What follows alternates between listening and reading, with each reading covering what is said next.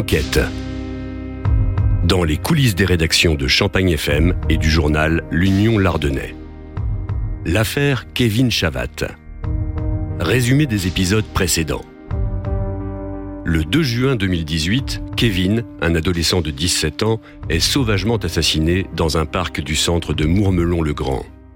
Dans un premier temps, les gendarmes partent sur les traces d'un crime commis par un inconnu, mais l'enquête s'oriente très rapidement vers une toute autre piste.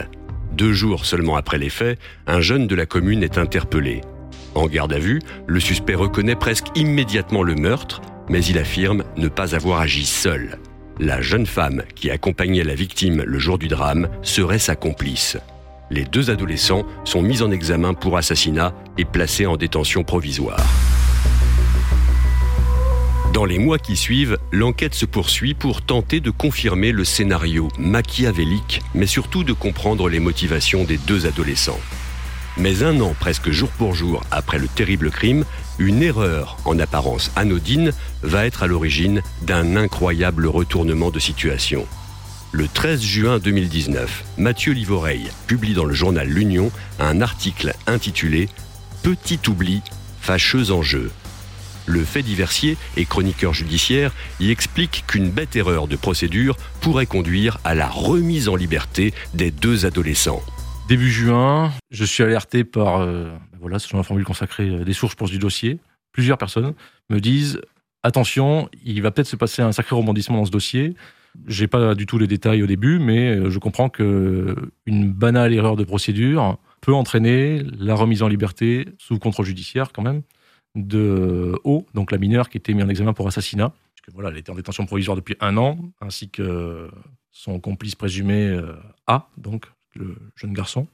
J'apprends ça et on me dit euh, en substance euh, eh ben, viens faire un tour à la cour d'appel tel jour, il y a une audience qui va se dérouler à ce propos. Et cette erreur procédurale, c'est un simple document qui n'a pas été envoyé aux avocats des deux suspects. A et O, les deux mises en examen, devaient se voir renouveler leur titre de détention provisoire euh, après un an, c'est la procédure pour six mois. Euh, bon, sachant qu'ils étaient mis en examen tous les deux pour assassinat, c'était une pure formalité. Ils allaient, ils devaient y rester, ils allaient y rester. Comme il n'y avait pas trop de suspense, pour résumer ça comme ça, une visioconférence est organisée entre le juge des libertés de la détention et euh, les deux mises en examen qui sont assistés de leurs avocats en maison d'arrêt. Donc la jeune fille est dans un établissement du nord de la France, le jeune homme est dans un établissement dans une maison d'arrêt de la Marne, et le Code de procédure pénale prévoit que les avocats aient une copie actualisée de l'intégralité du dossier d'instruction.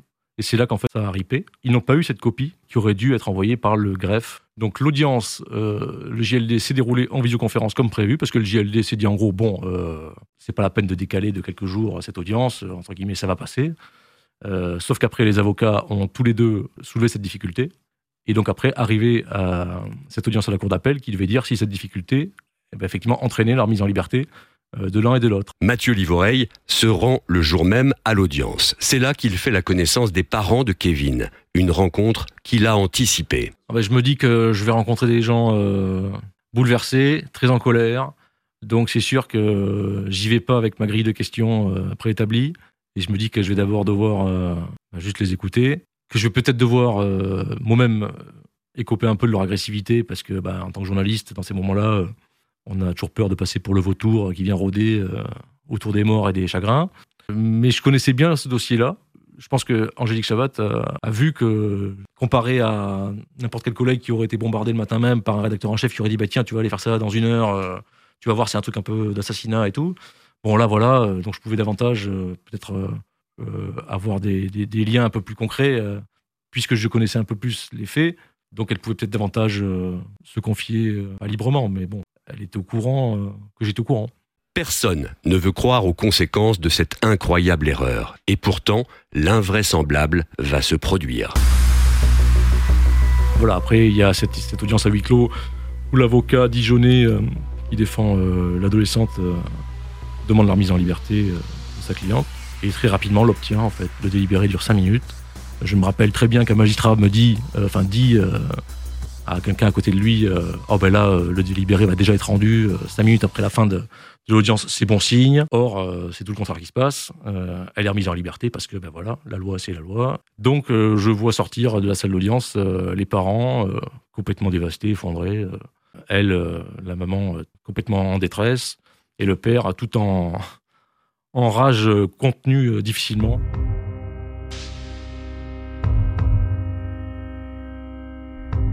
C'est la stupéfaction dans les couloirs du tribunal. Le jour même de la parution de l'article de Mathieu Livoreille, la jeune femme est donc libérée et placée sous contrôle judiciaire. Une décision intolérable pour les parents de la victime. À la stupéfaction s'ajoute la colère et la douleur. Lors d'une conférence de presse l'après-midi dans le bureau de son avocate, Angélique, la maman de Kevin, fait une terrible déclaration. Quel état d'esprit voulez-vous que je sois? Elle, elle va pouvoir euh, fêter la fête des pères dimanche. On ira au cimetière. Voilà l'état d'esprit qu'on est. Merci la justice. C'est encore un, coup euh, dur à assumer. Ça n'empêche que je vais me battre et que ils finiront par payer, ça c'est sûr, et le plus cher possible. Fière et digne, Angélique se tient droit devant les nombreux journalistes présents. Elle ne veut pas craquer, mais une simple question va la bouleverser.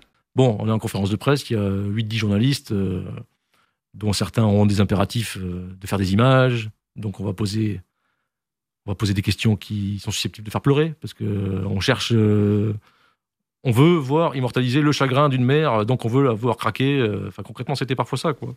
Bon, je dis ça, et au final, cette conférence de presse, c'est moi qui me suis retrouvé à la faire pleurer sans le vouloir, donc bon depuis la matinée à la cour d'appel, elle avait jamais lâché des bras euh, l'album de photos de son fils. C'était pas très réfléchi. Je lui dis mais pourquoi c'est important pour vous d'avoir euh, d'avoir toujours ça dans vos bras depuis ce matin? Et en fait, elle me dit bah, parce que voilà, je voulais que Kevin soit là dans cette journée. Et après, elle s'effondre en sanglots.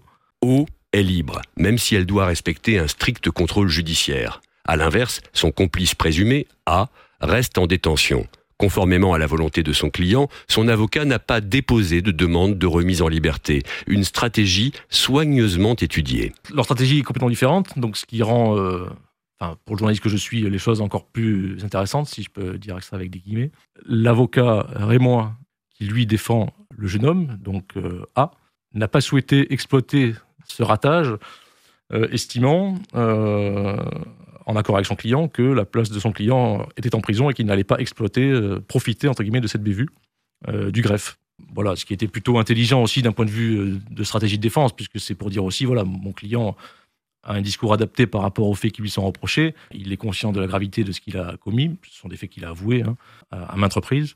Donc, il ne demande pas à être remis en liberté. Ce qui, dans une perspective future de procès d'assises, peut être intéressant pour dire, voilà, c'est bien la preuve que c'est la gravité de ce qu'il a fait. Avec le recul, Mathieu Livoreille prend le temps d'analyser ces événements. Comme ses collègues qui ont travaillé précédemment sur cette affaire, le journaliste est lui aussi marqué. À titre personnel, euh, c'est souvent bouleversant de voir les détresses des victimes ou des proches des victimes. Bon, là, c'est pas, là, c'est encore pire entre guillemets parce que puisque c'est vraiment juste un truc de c'est vraiment juste un, problème de procédure qui entraîne ça. Donc, euh, les parents sont encore plus dans l'incompréhension. Il n'aurait pu l'être à la barre d'un procès d'assises où on vient euh, porter la voix de celui qui n'est plus là. Je me rappelle d'une phrase de la, c'était la mère de, Kevin Chavat qui me disait euh, une fois qu'elle avait appris que O était remise en liberté, elle me disait bah, ce matin, euh, en allant à la cour d'appel de Reims depuis leur domicile de Montmelon, on avait l'impression de, revenir un an plus tard, de retourner au cimetière. Voilà, c'était donc forcément c'est oui à titre personnel ça reste très émouvant de de se de se retrouver face à ces gens-là. Le prochain épisode d'Enquête, une nouvelle épreuve attend les parents de Kevin Chavat. Avant de boucler le dossier, une reconstitution est organisée sur les lieux de la mort de leur fils en présence des suspects.